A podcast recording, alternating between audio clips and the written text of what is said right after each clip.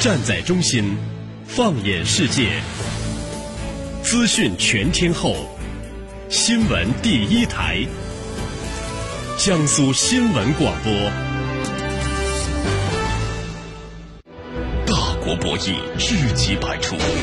地区争端，兵戎相见。触摸军事热点，感受风云变幻，军情观察。江苏新闻广播、扬子晚报联合打造。好，在半点即时资讯之后，欢迎大家回来继续收听军情观察，我是世宁。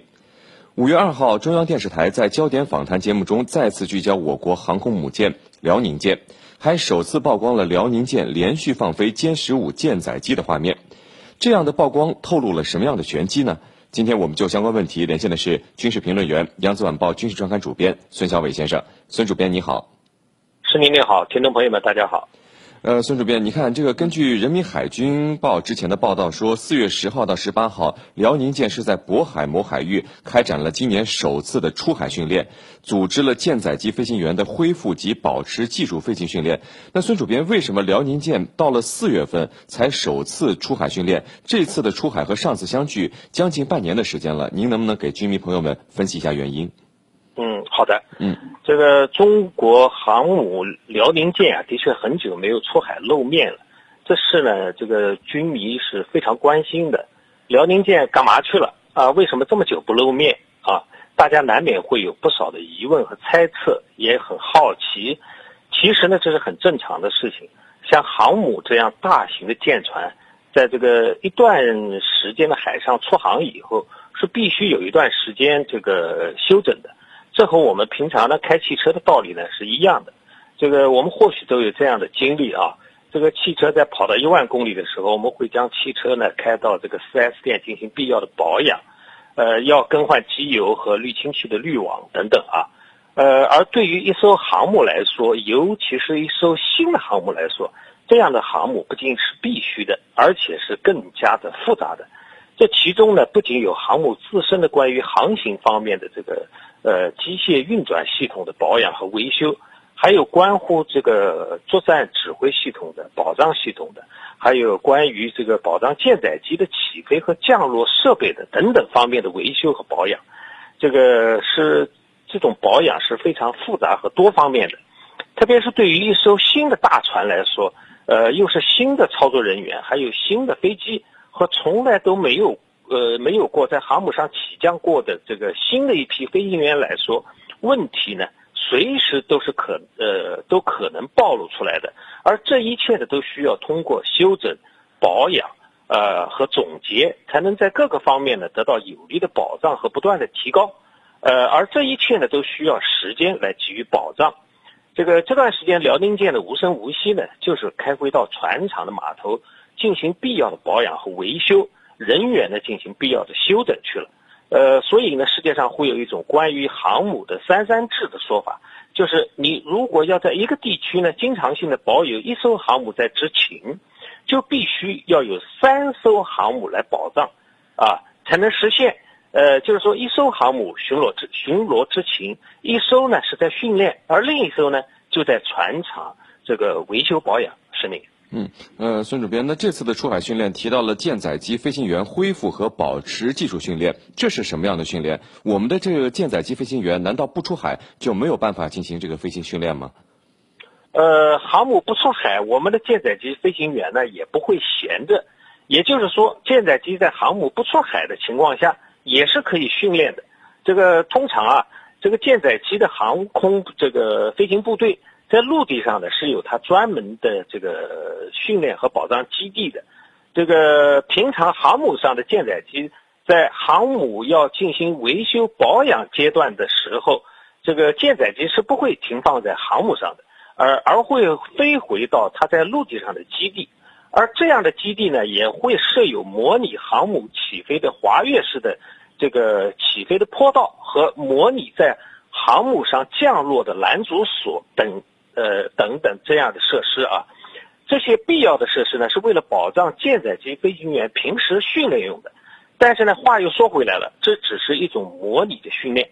而真正要完成一个合格的航母舰载机飞行员的训练，不在航母上去实地操作是做不到的。在航行中的航母上起降，是和陆地上的模拟起降会有很大的区别，因为呢，航母是在动态中的，呃，还会随着风浪呢产生一定的起伏，呃，纵倾和横摇，风速呢也会不一样啊，等等等等了。呃，从这个角度上来说，航母不出海是完成不了真正的训练的，司令。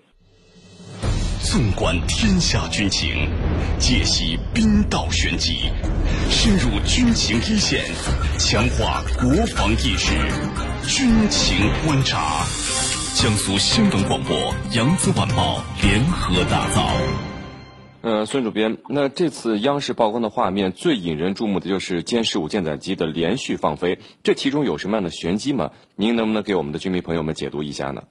嗯，好的。这个航母的实战化训练啊，就要求不仅航母能够完成正常状态下的起飞和降落的各项保障，而且呢，呃，还要能够保障高强度下的实战情况下的训练。如果说之前我们所看到的我舰载机这个是在航母上的这个首次的出舰，包括这个出舰复飞啊，首次的着舰呢和首次的起飞啊。或者是少量的舰载机连续的着舰起飞等等训练科目啊，可以说都是低强度的训练，也是初级的训练科目，呃，是在解决能不能的问题，呃，也是在检验有多少飞行员能不能在航母上起降的问题。而这次训练呢，我们从电视画面中可以看到，这个同时有两架歼十五战机分别停在辽宁舰前部的这个起飞的位置上。然后呢，依次从航母上起飞的画面，这说明了这次的训练呢，更加的贴近了实战化的高强度起降的要求。这个所谓的高强度呢，就是指一旦战事的需要，就要在尽可能短的时间里，呃，航母能够接收和释放更多的舰载机。这个不仅这不仅是对舰载机飞行员的考验，也是对航母上所有部门。包括舰上的人员在指挥、保障、这个协调、调度等等各个方面的一个考验，呃，也是航母在达到实战化要求所必须通过的训练。这样的训练呢，我想还会是一种常态，司令。呃，孙主编，那这次央视曝光的画面，有细心的军迷朋友们注意了，这个歼十五舰载机的编号有这个一百，这一百的机号证明这个机飞机是新一批时装的歼十五战斗机啊。那这个时装和之前出海训练使用的这个舰载机有没有什么区别呢？嗯，这是有所区别的啊。从 这个直观的这个外观上来看啊，歼十五战机呢会有编号和飞机外部涂装颜色的区别。呃呃。之前呢，我们所看到的在辽宁舰上起降的歼十五舰载机呢，呃，都是黄颜色的涂装。军迷们，呃，通常呢，这个会把这样的飞机呢叫做黄皮机，这表明呢，这架飞机呢还没有被我军所正式的列装。机身上的黄颜色呢，是飞机生产厂家的原始涂装，只有被我军正式购买并列装了，才会按照空军或海军航空兵所不同的涂装要求。在正式的呃刷上不同的颜色，呃，我们再来看看这个歼十五舰载机上的编号。这个之前呢，我们很眼熟的黄皮机呢，都是五五开头的。呃，我在西安呢，这个这个阎良这个飞呃试飞中心呢，也看到了一架五五开头的呃飞机。而现在在换了新的涂装以后呢，编号呢也随同时改变了。这可以理解为，这个过去啊，这五五开头的歼十五战机呢，是工厂自己的编的序列号，不是代表部队的真实的这个真正的这个编号。而这次曝光的一百开头的歼十五战机的序列号呢，才是真正的我军的第一支航空，呃呃，第一支海军航空兵舰载机部队的正式序列号，是那个。孙主编，那目前曝光的是四架时装的歼十五舰载机。那根据您的分析，现在是能列装的只有四架，还是这只是给外界给大家看一看的？啊，这个据一家这个省级卫视在去年九月份的这个电视报道里啊，就报道过沈阳飞机制造厂呢就已经见到过这个幺零八和幺零九编号的这个歼十五呃战机了。如果这个报道是真实的话，也就说明我们在那个时候已经有了八到九架这个歼十五战机了。时间呢，已经过去了近半年的时间。而根据外媒的报道呢，这个我们这个沈阳飞机制造厂呢，可以至少每月一呃一以至少每月一架的产能来生产歼十五战机。这些数据的都表明呢，我们的歼十五飞机呃飞鲨舰载机的数量呢，呃已经不只有四架了。这个另据报道呢，中国首艘航母辽宁舰未来啊能够搭载的飞机这数量呢，呃可以达到三十六架，其中包括呢四架直十八 G 这个预警直升机，六架直十八 F 反潜直升机，呃两架直九 C。搜救直升机和二十四架歼十五歼击机，这全部三十六架舰载飞行器的配置，就表明中国海军舰载航空兵时代已经开启了。呃，是你。嗯，好的，非常感谢我们的军事评论员、扬子晚报军事专刊主编孙小伟先生为我们带来的精彩解读，谢谢孙主编。